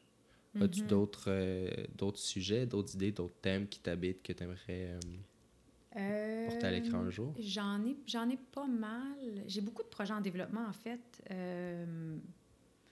là, j'ai un court-métrage sur les droits à l'avortement que, que je tourne fin février, début mars. J'aimerais faire un long sur les droits à l'avortement. Ah ouais? Ouais, c'est un long très ambitieux. Fait que, ouais, j'ai, en fait, j'ai des, j'ai des idées très ambitieuses dans la tête. Puis euh, j'ai, rencontré une scénariste à Los Angeles qui était prête à travailler là-dessus avec moi. Il faut que je la relance. En anglais? En anglais, ouais. Hmm. Ouais, j'ai une couple de, de, de projets aux États-Unis. Sinon, euh, j'ai un film, éventuellement peut-être que je vais écrire un film choral que je voudrais faire. Hmm. Puis, ça, je ne vais pas trop en parler parce que je ne vais pas me faire voler mon idée. Non, euh, c'est vrai correct. ouais, mais euh, ça, c'est peut-être le projet que j'aurais de la difficulté à léguer à quelqu'un d'autre, à laisser aller. OK. Parce que, un peu comme, un peu comme Marguerite, un peu comme mon film sur les droits à l'avortement aussi, que j'ai écrit, tu sais, je pense pas que je vais en écrire énormément, là, parce mhm. que ben, ça prend du temps à écrire. En fait, il faut que tu sois capable de t'asseoir puis de déposer mhm. ton histoire. C'est dur d'écrire en deux... Euh, tu sais, de dire, ah, je vais prendre une heure de mon temps aujourd'hui pour écrire, c'est assez dur. Il y en a qui le font. Il y en a qui le font, Il y en a qui... Faut, je pense qu'il faut le faire. Quand tu écris dans la vie, je pense qu'il faut le faire. Mais quand tu fais plein d'affaires, comme nous, c'est plus difficile, tu sais. Mm d'avoir cette discipline-là. Mm-hmm. Mais, euh, tu vois, mon court-métrage, je l'ai écrit. Ça faisait longtemps que je l'avais en tête, mais les versions que j'ai déposées, je les ai écrites dans l'avion en, allant à Los Angeles. Mm. C'était comme. Pour moi, fallait, mais ça, c'était une question de survie. Je pouvais pas être juste dans la représentation tout le temps. Il fallait que je sois dans la création un peu. Ouais. Puis cette histoire-là avait besoin de sortir, tu sais. Mais euh, chaque film a son. Tu sais, a, sa bulle de création. Ouais. Unique. Euh, en tout cas, moi, je trouve que le, matin, si, admettons, tu as une job, qu'il faut que, que, tu fasses de l'argent, tu as envie de te lancer, mm-hmm. c'est une question d'habitude. C'est pas une question de motivation, c'est pas vraiment c'est une question de, de, de prendre l'habitude. pour moi, c'était le matin. Tu le fais-tu, toi, à chaque matin? Non. Non. Non, je l'ai perdu. Oui, c'est ça. Je l'ai perdu. C'est euh... pas, pas, facile. Mais c'est comme un muscle écrire. Hein? Mm Pour moi, c'est vraiment ça. Mhm. Plus tu écris, plus ton muscle est comme oh, agile mhm. tu sais, et fort. Si tu arrêtes, euh, oublie ça. Oh non, c'est extrêmement des difficile. semaines ouais. avant de retomber dedans. Ouais. Ben, je me suis trouvé une job en, en, rédaction. OK. Ah, au moins. Une, ben, je dis alimentaire, mais tu sais, c'est en publicité. OK. Fait que c'est alimentaire, mais c'est quand même un peu dans mon domaine. Là, on fait beaucoup de storytelling. Donc, euh, ça, ça me permet d'écrire encore quotidiennement. Ben oui, ben oui. Mais écrire mes projets quotidiennement, c'est plus difficile. C'est vraiment. C'est pas évident. C'est vraiment pas évident. À moins d'avoir des contrats. Quand tu as un contrat, puis on te dit, OK, tu sais, ou, ou, tu déposes en mm-hmm. développement, tu as de l'argent qui, qui, rentre, tu dis, OK, je vais me mettre des deadlines, il faut que je Mm-hmm. Mon premier scène à scène dans, dans deux mois, tu sais, mm-hmm. mettons. Mais sans ça, avec la vie folle, les vies, mm. les vies folles qu'on mène, de se dire, OK, à chaque jour, je vais mettre deux heures de côté pour ça, mm-hmm. c'est pas évident. Ça prend beaucoup de discipline, en fait. Ouais. Ça demande beaucoup de concentration aussi, puis une, une, concentration qui se perd tellement facilement avec le Facebook, le, ah cellulaire. Tellement. Tu peux pas écrire... Euh, une histoire. Parce que je trouve ça. Il y en a qui sont capables, mais moi, je peux pas concevoir de m'asseoir 15 minutes d'écrire. Puis d'avoir quelque chose de pas pire. C'est faut que je. À chaque fois, il faut que je, je jouile un petit peu la machine. Que, que, je la parte. Puis d'un coup, l'inspiration va venir à ce moment-là. Exactement. Exactement. Moi, je, je crois pas à la page blanche du tout. Mm. ce phénomène-là, j'y crois pas, tu sais. Mm. Parce que faut que tu sois dans l'action, faut que tu sois en train d'écrire, faut que tu fasses confiance. En tout cas, pour moi, c'est ça, là. Euh, puis je ne détiens pas la, la, vérité pour tout le monde, mais pour moi, ça, ça, se crée au fur et à mesure, tu sais. euh, ton, ton histoire, va- tu, tu vas trouver ton histoire au fur et à mesure. Sais, Mhm. Des fois, c'est comme, OK, je pense à un mot, c'est niaiseux, il est en anglais, je vais aller trouver la traduction, je vais chercher Mhm. des synonymes, puis là, je pars. Puis ça m'amène complètement ailleurs, où je vais faire de la recherche sur le diabète, Mhm. puis là, je vais voir quelque chose qui va m'amener ailleurs. Puis à un moment donné, tu as fait deux, trois heures, puis tu fais Oh mon Dieu, OK, j'étais partie dans cette direction-là, mais finalement, je suis là, puis Ouais. ça, c'est vraiment intéressant. tu sais. Mhm. Il y a comme faire confiance à, à son, à son processus créatif. Ouais, c'est exactement ce que- là. Le truc que je me répétais constamment, Oui, que je me répète encore, c'est trust the process. oui, trust the process, c'est vraiment, c'est vraiment la clé pour moi. Mm. Vraiment. Puis de pas te juger en cours de route, de pas faire comme Ouais. Ah, ça c'est vraiment non, c'est vraiment niaiseux, tu sais. Des fois j'écris des phrases qui n'ont pas de bon sens, puis je me dis bon mais je vais revenir, puis je vais Mhm. ça va se placer, tu sais. Ouais. C'est important de, de de suivre l'histoire, tu sais. Ouais. Ah, c'est ma mère. Ça, ça, maintenant, je sais c'est qui qui m'a donné ce Ouais. conseil-là. C'est ma mère. process? Non, ce qui m'a dit, euh, elle, elle s'assoit ailleurs pour passer par-dessus ses, euh, ses textes.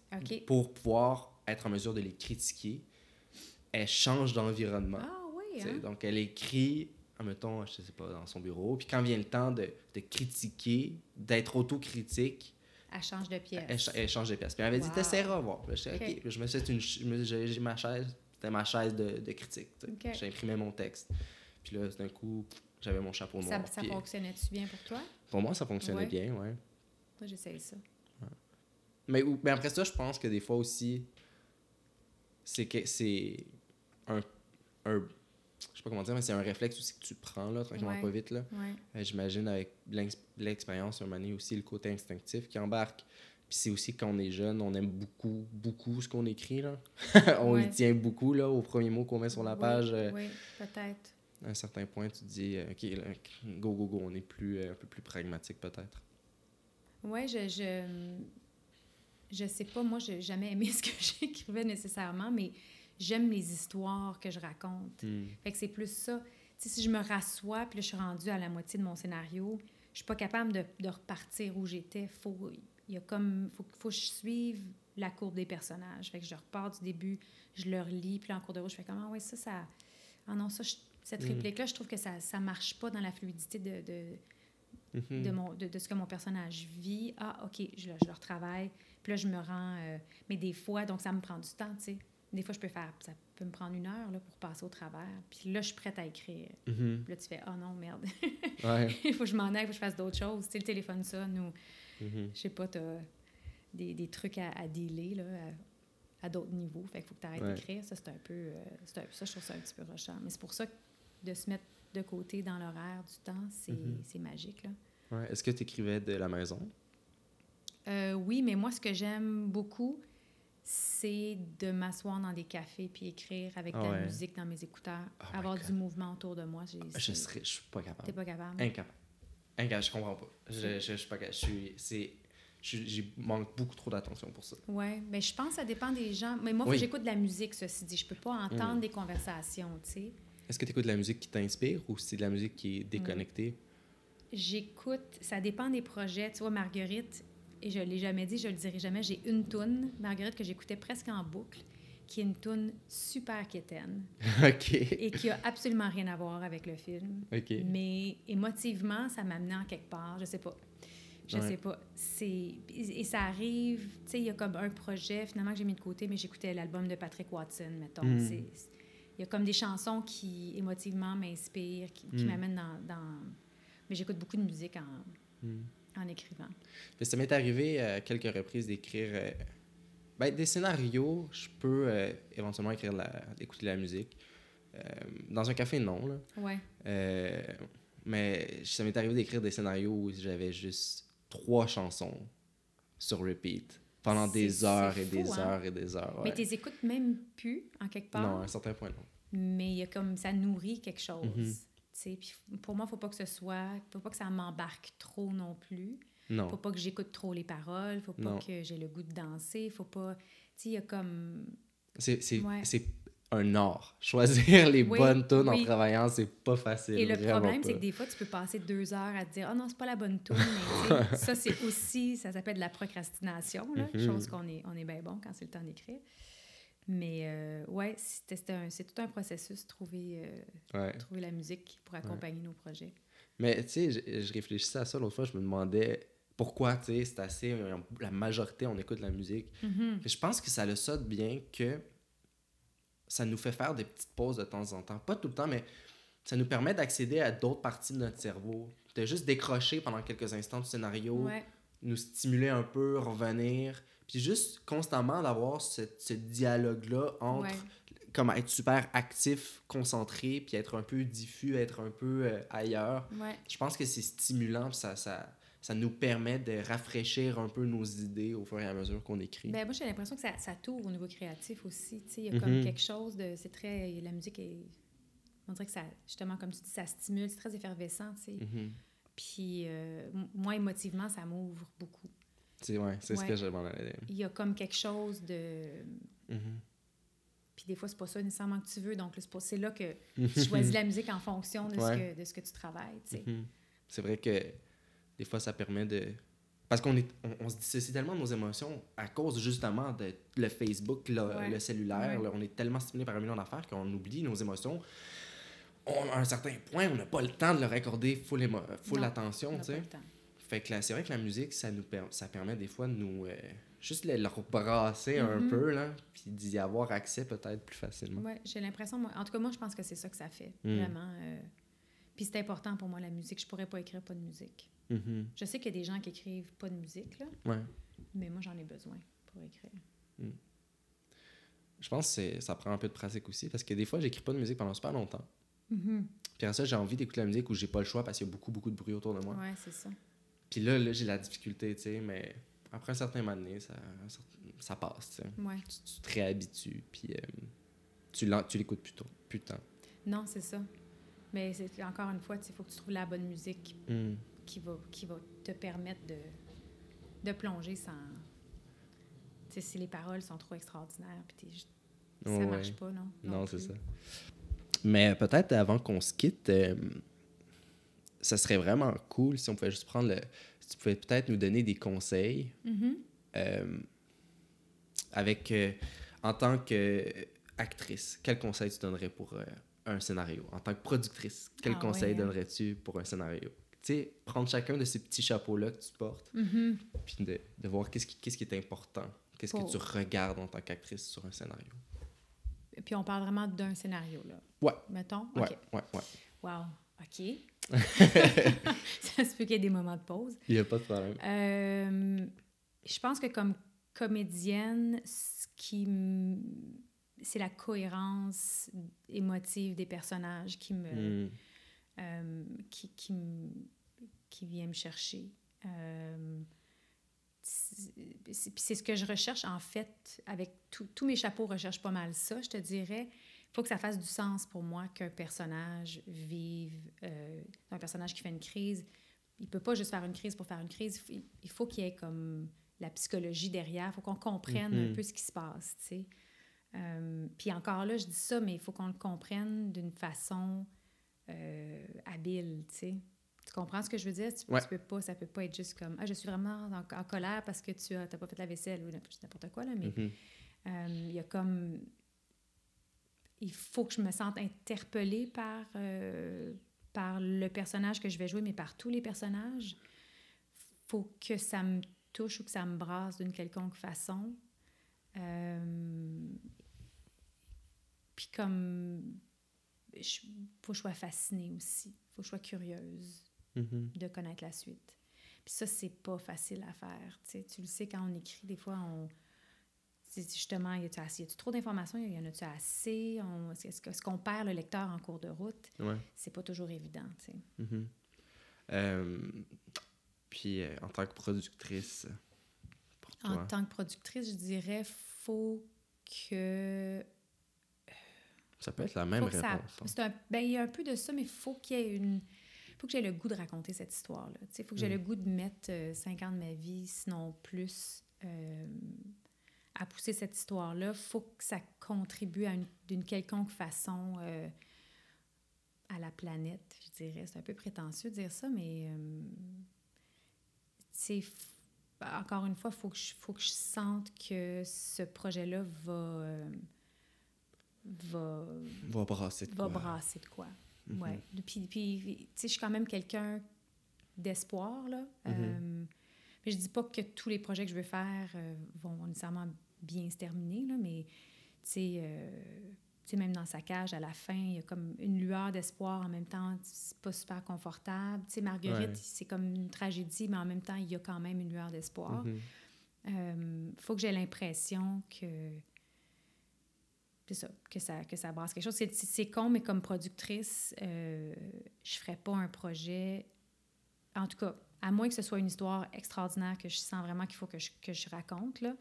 Mettons, euh, qui, qui parle de réchauffement climatique ou quelque chose vraiment qui, qui est important, je ferais pas un film de gars. Mhm. Je ferais, je produirais pas un film de gars. Parce que je considère, euh, c'est mon côté féministe peut-être, je considère que les, les- il y a trop d'histoires de femmes qui n'ont pas été comptées. Mm. Euh, puis je dis pas que mon personnage principal doit absolument être une femme, mais un film de guerre, sais, une histoire de gars-gars, où c'est c'est juste des gars qu'on met en scène, Mhm. puis c'est l'histoire qu'on a vue un milliard de fois, ça, je, je serais pas, moi, capable de- d'investir autant de temps Mhm. euh, pour raconter cette histoire-là. Euh, comme réalisatrice, c'est un peu tout ça. Faut. Qu'est-ce que je recherche? Euh, faut que je sois touchée, je pense, par, par l'histoire d'une quelconque façon. Mhm. Faut que ça vienne me chercher émotivement. Faut que j'ai le goût de la raconter, cette histoire-là. Faut que. Mhm. Ouais. Ouais. C'est sûr qu'il faut. euh, Parce que c'est quelque chose de s'asseoir avec des acteurs, des actrices, Mhm. puis de devoir aller vers chercher les émotions, aller chercher. Il faut y croire, là. Mais il faut la comprendre aussi. Tu sais, des fois, je lis des scénarios puis je comprends pas la motivation des personnages. Je comprends pas pourquoi tu veux raconter cette histoire-là. Euh, puis pour moi, c'est- c'est sans prétention. Je suis juste probablement pas la bonne personne pour raconter cette histoire-là, tu sais. Euh, moi, il y a sûrement des scénarios que je, que, qui viendraient me chercher, qui, toi, ne viendraient pas te chercher parce que nos sensibilités sont pas nécessairement les mêmes. On n'a pas nécessairement le goût de raconter les mêmes Ouais. choses. Une chose est sûre, s'il y a une grand-mère, probablement que ça nous Oui. intéresse. On va se battre pour. ouais, c'est ça. Oh mon Dieu. Le pire, c'est que dans mon film choral, il y en a une. Puis j'étais comme, Caroline, ça n'a pas d'allure. Ah, c'est bon, ben, c'est des, des riffs. Je fais pas. euh, je, je te dis, c'est zéro conscient. Puis là, c'est conscient. Je l'ai comme conscientisé, mais je- ça, ça, Ça va ça sort de moi Mm, pareil. c'est des tics. Que veux-tu? Euh, que je m'en allais dire? Est-ce que tu Bon, voulais parler de mon grave. côté féministe? Ben, est-ce que aimerais-tu qu'on parle Non, rapidement de ton côté féministe? Non, non. Je m'en venais tantôt, j'écoutais la radio, puis il y a quelqu'un qui disait Oui, moi, je suis pas. Tu sais, aujourd'hui, puis c'est le 6 décembre. Oh, oui, on enregistre le 6 décembre. le- la polytechnique. Puis, moi, je me, je me vois pas comme une féministe. Puis, ça me- moi, ça me tue entendre ça parce que féminisme, c'est- hey, là, je te parle vraiment de ça. hein. Vas-y. Féminisme, ça veut dire égalité entre les hommes et les femmes. Mhm. Puis, on voit ça comme quelque chose de péjoratif, tu sais. Mais être féministe, c'est pas être pour les femmes contre les hommes. C'est juste de dire les, les femmes ont le droit d'être égales aux hommes, Mhm. tu sais. Je veux dire, c'est ça la définition dans le dictionnaire. Là. Ouais. Ça, me, ça me tue. Ouais. Mais, parce que c'est une discussion que quand j'étais à l'école de l'humour, euh, on a eu Ouais. des cours sur le féminisme, ça, Ça brassait. ça brassait. Puis, euh, moi, ça, c'est un argument qui me rejoint un peu moins parce que des fois, je pense au communisme. Puis je me dis, le communisme, c'est l'égalité pour tous, tu sais. C'est peux... dans l'application. que- des fois, c'est ça, c'est que je me dis des fois, il faut pouvoir critiquer l'application. Là, là, je dis pas que ça s'applique nécessairement aux féministes. Euh, je pense qu'il y a des franges féministes qui, moi, qui me rejoignent moins. puis Ben, moi aussi, absolument. Mais c'est c'est comme dans tout, là. Ouais. Euh, Mhm. Fait que, ouais, mais je pense que c'est là peut-être le problème, c'est que si tu le temps de le dire que t'es pas féministe, en tout cas, surtout dans une journée comme aujourd'hui, euh, Ben, ça, encore là, c'est- ton c'est- féminisme. C'est c'est que c'est c'est ça, c'est chacun a son, sa définition de c'est quoi être féministe. Tu sais, moi, le, le féminisme qui me rejoint, moi, c'est pas un féministe agressant, agressif, euh, violent, euh, Mm. qui, qui, qui, qui exclut les hommes, au contraire, tu sais. Mhm. Mais en tout cas, parce que moi aussi, j'ai- des amis qui sont qui, se, se- se disent non féministes, tu sais. Puis j'ai souvent ces, des discussions comme ça avec elles parce que elles, leur conception du féminisme est très... euh, Mhm. est- est- c'est presque de l'extrémisme, là, tu sais. Mhm. Hey, on parle vraiment de ça. J'a- J'adore ça, moi. Ah, écoute, ça, je pourrais en parler. J'aurais pu me faire un podcast sur les- ce genre de sujet-là. Ah ouais, c'est cool. Mais en tout cas, moi, ce que, ce que je dirais par rapport à ça, c'est à la rigueur, à moins d'être misogyne, trouve ton féminisme et parle de ton féminisme. C'est déjà plus positif de dire, d'expliquer pourquoi tu ne l'es pas. Mhm. Explique pourquoi tu veux l'être, pourquoi tu l'es, c'est quoi ta manière de le percevoir. Puis après ça, on va pouvoir en débattre de Ben manière peut-être plus efficace. Tout à fait.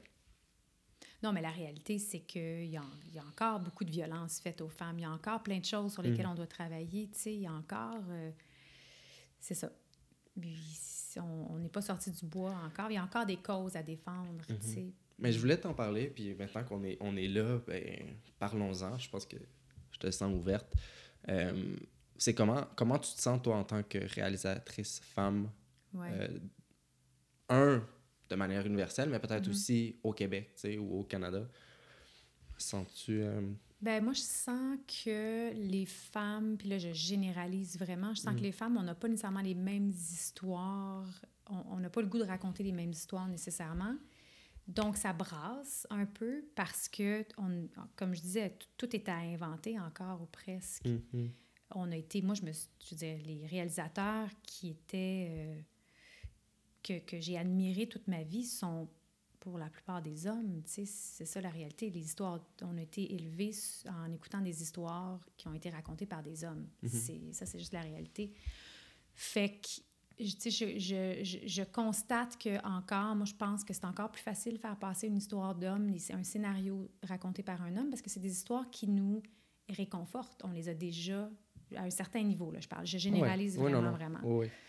Moi, en tant que femme, je le vois quand j'arrive sur un plateau, au départ, que peut-être il y a quelques techniciens. Tu sais, Marguerite, je l'ai senti un peu au début.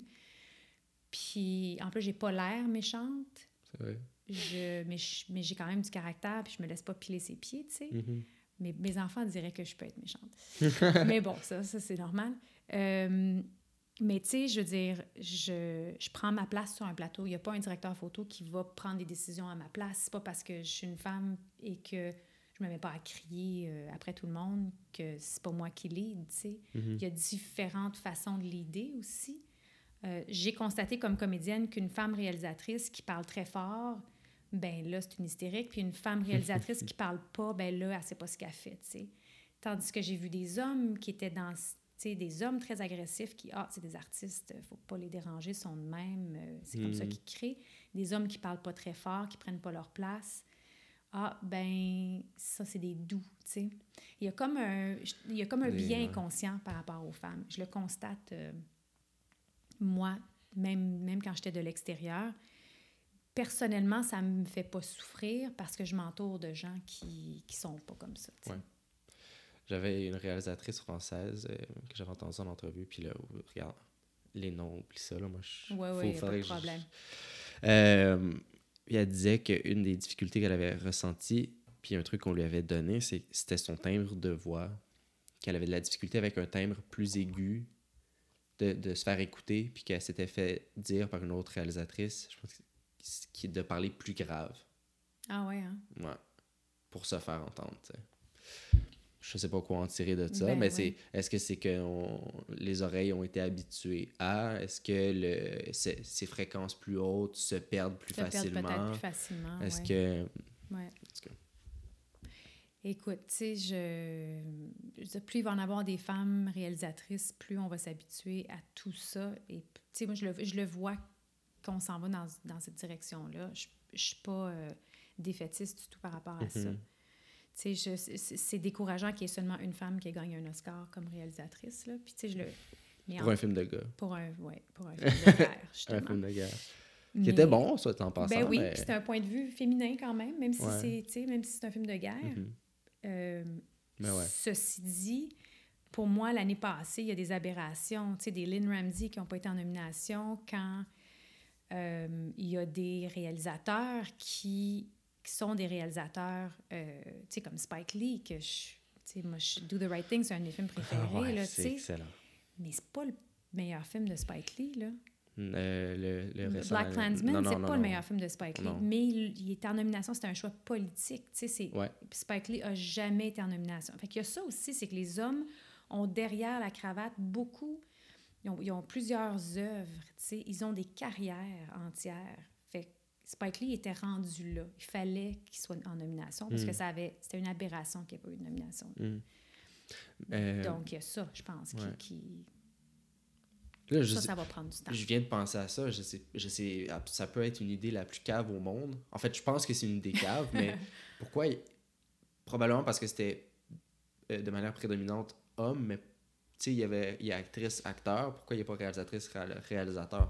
Est-ce que tu penses qu'il y aurait une valeur à ça ou tu penses que c'est juste pourquoi séparer encore, pourquoi ils peuvent pas être jugés de la même manière Je sais pas? Ah oui, oui, je pense que ce serait un terrain, euh, une- un terrain glissant Ouais, hein? d'aller dans cette direction-là. Parce que ça deviendrait comme une sous-catégorie, tu sais. Tu penses? Oui, je pense Tu penses qu'il y a une sous-catégorisation entre meilleur acteur, meilleure actrice? Non, mais ça, c'est différent parce que c'est parce que c'est par rapport au rôle qui... Tu sais, c'est comme les, les, disons, les rôles les plus éblouissants de l'année, les plus qui, extraordinaires. Euh, à qualité égale, tu sais. Mais non, je, je, je- je- mon feeling, c'est que dans leur programmation, ils mettraient la catégorie des hommes. je sais pas. Ben, c'est sûr que tant qu'on le voit pas, c'est Ouais. dur à dire, mais je- tu sais, moi, en tout cas, je vois pas. Mais ils feront jamais ça, les Oscars, parce que là, ils essayent de couper dans... Ouais, c'est ça. Ils essaient de couper dans, dans leur programmation. Là. Ils Ouais, ont ouais. coupé les courts-métrages l'année passée, puis une coupe d'affaires, là, fait que euh, ils feront pas ça. Non. Non, ça serait... Mais de toute manière, je pense que. Non, non, Moi, je pense pas que le, le qu'ils- talent ou une, ou une œuvre doit être choisi en fonction de, du, du sexe. Là, Non, là. Puis de toute façon, on sait que pour tous tout, tous ces, ces galas-là, c'est pas nécessairement les meilleures œuvres qui se Mm. rendent non plus. Mm. Puis il va clairement y avoir la question de OK, si je me l'identifie pas en tant qu'homme ni en tant que femme, moi je vais où? Ouais. C'est con, mais Ouais. c'est pas ça, con. Ouais. c'est pas. Mais d'ailleurs, ça s'est jamais posé non plus comme en, en, en termes de pour les acteurs Ouais, encore, ouais, mais à un moment donné, ça va, ça va arriver. Là. Mm. Il va y avoir une personne trans à un moment donné qui va, qui va être en nomination. On l'espère. Ben oui, on l'espère certain. vont Mais ça, j'espère qu'ils vont avoir la décence de mettre Mm. Cette personne-là dans la, la catégorie euh, désirée. sais? Ouais. C'est sûr qu'il y en a qui n'auront même pas de catégorie, peut-être. Parce qu'ils s'identifient ni comme un homme ni comme une femme. Ben, c'est ça. Euh, T'es allé aux Oscars? Oui. On peut s'en parler. Ben oui, on peut en parler, Euh, certain. euh, Je me souviens pas de grand-chose. là, Ah mais- non? Comment ça? Ben, c'est, écoute, c'est l'affaire la plus stressante que j'ai vécue, je pense. Euh, tu sais, l'idée... Ben, premièrement, le, le gala est comme fin, fin février, mais début février, on a comme le lunch des nominés, tu sais. Hmm. Puis là, on se rend là, c'est super le fun, tu es entouré avec de, de tous les autres nominés et ils te font un petit speech où ils t'expliquent comment faire ton speech si tu gagnes. Puis là, ils te montrent, euh, euh, je pense que c'est Soderbergh qui montre, ou c'est le genre de speech qu'ils veulent que tu fasses, où tu dis, je vais remercier ma gang en privé, puis là, tu fais quelque chose, tu, dis un, tu fais un speech qui est, in- qui est, qui est inspirationnel, inspirational. Un speech d'inspiration. Donc, il donne un peu la commande de on veut pas que tu remercies personne en ondes parce que les gens n'aiment pas ça. Et donc, nous, on, ce qu'on voudrait, c'est prépare-toi quelque chose d'inspirant à dire. Tout ça en 45 secondes. là, nous autres, on était dans la catégorie des courts-métrages. Il avait enlevé les courts-métrages. Euh, premièrement, mon, mon attaché de presse, elle me disait non, non, tu remercies personne. Puis je disais moi, je viens du Québec, je ne peux pas monter sur scène si Et je gagne et pas remercier personne. Il faut au moins que je remercie des blocs de, de monde. tu sais. Mm. Je peux pas comme. Fait que dans ma tête à moi, j'ai juste préparé ce speech-là. Il faut que ça rentre en 45 secondes, je le répète. Là, c'était OK, il faut que je parle de l'importance du court-métrage. Je ne peux pas, pas, pas dire ça. Ils ont fait, ils l'ont enlevé des ondes, ils l'ont remis. Il faut que je dise que le court-métrage, c'est quand même là. Tu sais, le, le, le talent, le talent pool, là, c'est, ça vient de là, là, tu sais. La plupart des grands réalisateurs de long métrage ont fait du court métrage avant, tu sais. On Mhm. ne peut pas comme les tasser. Euh, puis il fallait que je parle des femmes en cinéma parce que pour moi, c'était important. Surtout cette année-là où il n'y avait eu aucune femme en nomination, sauf, euh, je pense qu'il y avait, il y avait Nadine Labaki et moi, that's it, là. C- Les autres, c'était tous, tous des hommes. Et puis, il fallait que je parle de la communauté LGBTQ en 45 secondes. Fait que ça, ça a été des semaines de préparation. Il là, là. Et je me suis jamais rendue en bas d'une minute et 15. Puis finalement, le soir même, tu fais OK, attends, cette personne-là vient de parler deux minutes, là, c'était pas 45 secondes. Mais le- la pression de dire OK, je vais, si je gagne, je monte devant, puis, puis si je gagne pas, je vais être déçue. Tu sais, tout ça, là, j'ai trouvé ça vraiment difficile à gérer. Vraiment, vraiment. Puis c'est con, mais tu, commences à te faire maquiller à 8 heures le matin, puis. euh, tu sais, moi, je suis une fille, je suis comédienne, oui, mais être en talons hauts, en robe, la robe est comme, ça- tu peux pas t'asseoir dedans parce que ça froisse, puis là, tes cheveux, là, tes cheveux se défont, le maquillage. Ah, je trouve ça, là, si un jour je retourne, je pense que je me mets en toxédo. Sérieusement. Vas-y. Vraiment. Vas-y. Vraiment. C'était mon idée première d'ailleurs, mais je, je pense que je, je me suis laissée un peu euh, charmée par toute la patente. Là. Mais euh, non, j'ai trouvé ça, euh, j'ai trouvé ça, c'était une journée euh, extraordinaire, mais, mais pas facile. Puis par le temps que tu sors de là, il est rendu 9 h le soir. Là. Ça fait 13 heures que tu es dans tes souliers à talons hauts. Puis, Pas vrai? Oh oui, c'est capoté. C'est long. Oui, parce que tu fais le tapis rouge comme à midi, une heure. Puis là, on est une gang à faire le tapis rouge. Fait que t'attends, là, tu bois du champagne, là, t'attends, t'attends, tu rencontres du monde, t'attends pendant trois heures avant de rentrer. En tout cas, c'est c'est vraiment très long. Fait que les Oscars, c'est c'est extraordinaire, là. Tu sais, je me plains pas, là. Non. Mais c'est beaucoup de travail, beaucoup plus que j'aurais pu tu t'es senti comment quand t'as appris que vous étiez nominé? Ah, c'est extraordinaire. Ça, c'est... Mais, tu sais, ça aussi, ce, ce- là, en ce moment, euh, je regarde des courts-métrages parce que on, le vote, on commence à voter au- aujourd'hui, sais. Au Canada pour savoir qui on envoie ou Non, dans, à l'académie? à l'académie. Parce, que je, suis- parce que je suis membre de l'académie maintenant. Ah, Donc là, moi, j'ai regardé euh, 105 courts-métrages sur 191, là. tabarnouche. Ouais. Euh, j'ai- mais je n'étais pas obligée d'en écouter tant que ça. Je pense qu'il fallait que j'en écoute 50, mais j'étais curieuse de voir ce qui 50, était out there. Ouais. Oui. C'est- sont- la plupart sont comme 20-30 minutes, là, sont quand même longs. Mhm.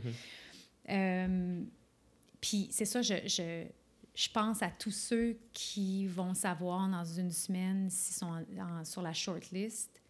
Écoute, tout ce processus-là est tellement... C'est tellement angoissant. C'est tel, Mm.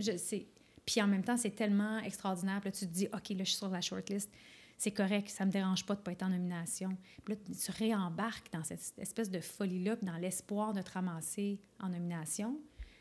Puis après ça, tu te dis, OK, non, mais là, je suis en nomination, c'est déjà extraordinaire. Puis là, tu t'embarques aussi dans la folie de dire, OK, mais si, si je gagne, qu'est-ce que ça, tu sais, qu'est-ce que ça, qu'est-ce que ça va faire? Qu'est-ce que, c'est quoi la pression aussi que tu te mets ses épaules par rapport à ça? Euh, mais, fait que c'est ça, je, je, je le referais pas là, là, en ce moment. Non. Je suis comme contente de pas être, euh, Ouais. de pas, de pas avoir de film à envoyer, là, à Mm. soumettre. Ouais, fait que... Écoute, Ouais, sacrée expérience. c'est- une sacrée expérience. T'as vu beaucoup de stars? complètement euh, débile. Euh, oui, oui, quand même. Mais ça ça m'a jamais trop. euh, non. ça m'impressionne pas trop. Fait que je, je, je pourrais même pas te dire qui, tu sais. Je, ben, j'ai rencontré euh, Regina King, tu sais, que j'aime beaucoup. Hmm. Euh, Nadine Labaki. Tu sais, je- Spike Lee aussi, tu sais. Mais Spike Lee était pas super sympathique. Fait que Ouais. Nadine était comment? super gentil. Ouais. Ouais, vraiment gentil. C'est- j'a- J'adore Nadine Lavaki. Ouais, elle est vraiment sweet. Puis je l'ai rencontrée au luncheon, puis on s'est vu après ça sur le tapis rouge, puis elle était vraiment... euh, ouais, c'est une belle personne. Donc, euh, si c'est pas un, un court-métrage cette année, euh, qu'est-ce qui s'en vient pour euh, Marianne? Ben, je tourne un court-métrage fin février, début mars, Donc, sur l'avortement. sur les droits à Les droits l'avortement. à l'avortement. Ouais, ouais. Et puis, j'ai un long-métrage que j'espère tourner l'été prochain. J'attends la SODEC. donc. Oui, occupé. Fait que je pense que quand cet épisode-là va être mis en ondes, tu vas avoir eu ta réponse. Oui, ah oui, ben oui, sûrement. Fait que je t'écrirai pour savoir. Oh mon Dieu, incroyable. Je sais pas. Écoute, ça a été, ça a été une année de ça, d'attendre, euh, d'être stressé. De... Mais tu sais, il y a quand même, il y a quand même euh, 60, 70% de chances que, de ne pas l'avoir. Parce que je pense qu'on est rendu, en tout cas, je ne sais plus combien de projets, mais on ne sera pas tous financés. Là. Non. Non, c'est stressant. Et là là. Euh, Mm. Écoute, Marianne, merci beaucoup d'être d'être venue chez moi parler de ce qu'on aime. Ben, merci à toi, Gabriel. C'est vraiment un plaisir. Merci beaucoup. Merci. Euh, Est-ce que tu veux qu'on te retrouve sur euh, les internets? Ben oui, vous pouvez tout à fait. Faut-tu que je dise mes, mes tags? Je sais pas c'est quoi mes tags. Non. Est-ce que tu es sur Twitter? Oui, je suis sur Twitter, sur Instagram. Généralement, on remarque Marianne Farley. peut- Ouais. Facebook. Bon, je suis sur toutes. Hmm. Je trouve ça beaucoup trop de gestion. c'est vraiment beaucoup de gestion. Donc, on peut te retrouver, euh, aller suivre Marianne, donc, parce qu'il y a plein de projets qui s'en viennent. Yes. Et euh, moi, je suis donc euh, Gabriel. On peut me retrouver sur Twitter, at GabJPel. Et on peut aussi retrouver le podcast sur Twitter, at Version Finale. Et sur Facebook, Version Finale. Merci beaucoup Merci. aux auditeurs. Je vous dis à la semaine prochaine. Merci beaucoup d'avoir été là et de nous avoir enduré euh, pendant longtemps.